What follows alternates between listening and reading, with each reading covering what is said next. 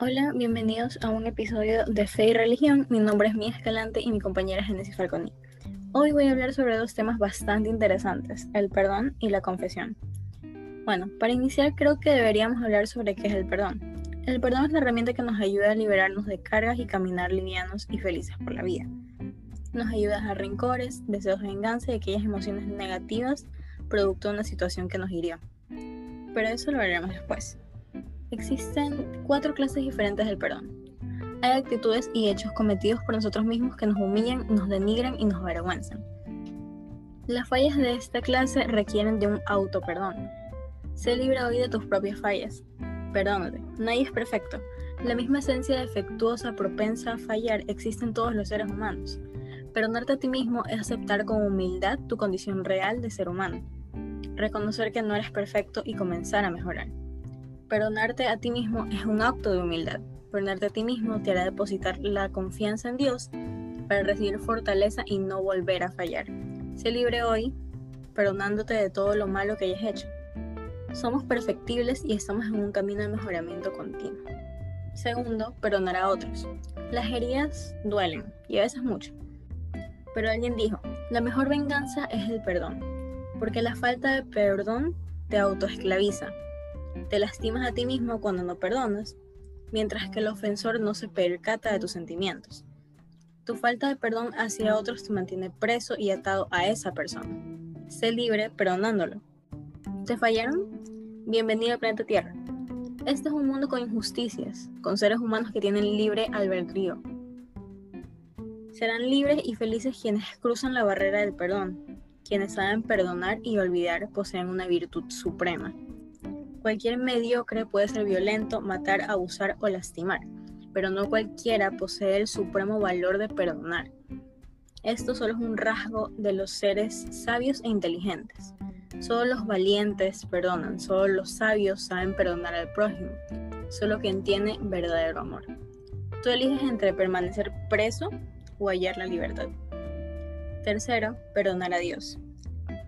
Pensamos que ciertas tragedias e injusticias son una falla de Dios, pero no es así. No seamos necios y no echemos culpas a Dios.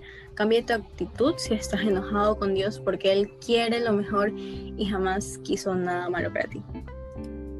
Cuarto y último, el perdón de Dios. Además de fallarnos entre nosotros mismos, también le fallamos muchas veces a Dios. Él es el creador de todo y juez del universo. Y Dios, a pesar de ser juez, no se complace en juzgar, sino en perdonar. Dios es amor. No tiene amor, es. Por eso su naturaleza es perdonar las fallas de sus hijos. No importa lo que hayas hecho, Dios te perdona. Donde hay verdadero arrepentimiento, hay un perdón de Dios asegurado. Algunos se preguntan, ¿dónde está Dios que no lo veo? Dios ya se hizo visible en Jesús, su Hijo, quien vino a perdonar. La misión de la venida de Cristo a la tierra fue esta, el perdón. Él dijo antes de morir, Padre, perdónalos porque no saben lo que hacen. Es una dicha muy grande saber que Dios nos perdona cuando se lo pedimos. Dios respondió con perdón ante las fallas de la humanidad. Envió a su Hijo para que seamos perdonados y aceptados. Dios nos quiso amar y envió la solución para nuestros pecados.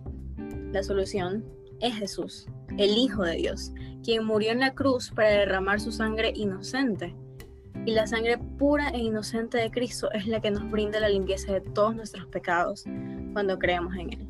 El asunto más importante referente al perdón es que necesitamos el perdón de Dios. El sabio Salomón profirió una declaración en su libro de Eclesiastés afirmando que fue Dios mismo quien puso eternidad en el corazón del hombre sin que éste comprendiese. Eclesiastés capítulo 3 versículo 11. Es por ello que todas las personas de algún modo representan un vacío en sus corazones que solo es llenado cuando aceptan a Jesucristo como Señor y Salvador de sus vidas. Solo allí es que esa necesidad de perdón queda satisfecha en el corazón humano. Y nacemos de nuevo, tal como Jesús una noche le explicó a Nicodemo como lo refiere Juan en su Evangelio en el capítulo 3. Después de haber explicado esto, puedo avanzar con cuáles son los beneficios de perdonar.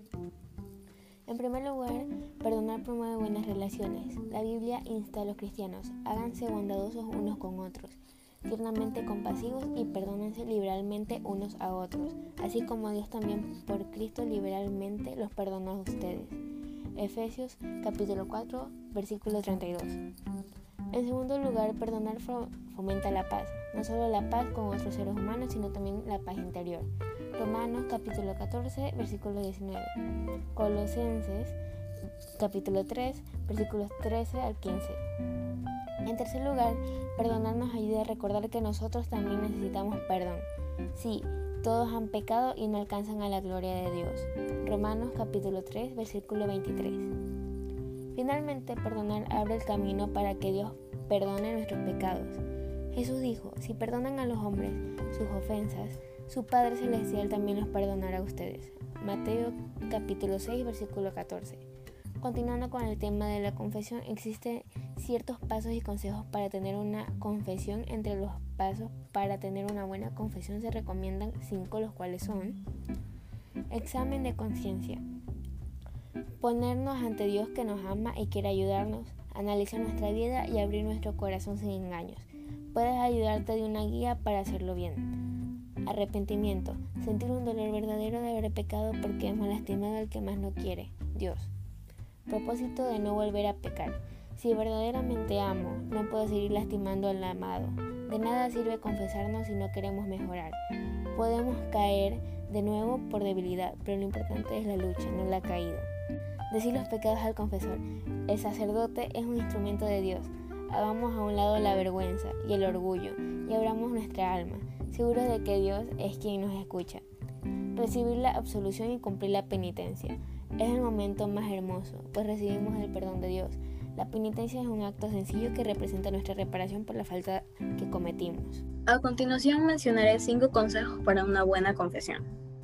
El primero, dejarse guiar por el Espíritu Santo. Segundo, examinar su vida revisando los diez mandamientos. Tercero, recordar que vas a hablar con tu mejor amigo y el ser que más te conoce. Cuarto, darle tiempo al Señor para que Él también te pueda hablar. Quinto, reconoce con humildad todas sus faltas. Eso ha sido todo por este podcast. Espero que haya sido sobrado. Espero que nos hayamos dado a entender. Gracias por escuchar y hasta la próxima.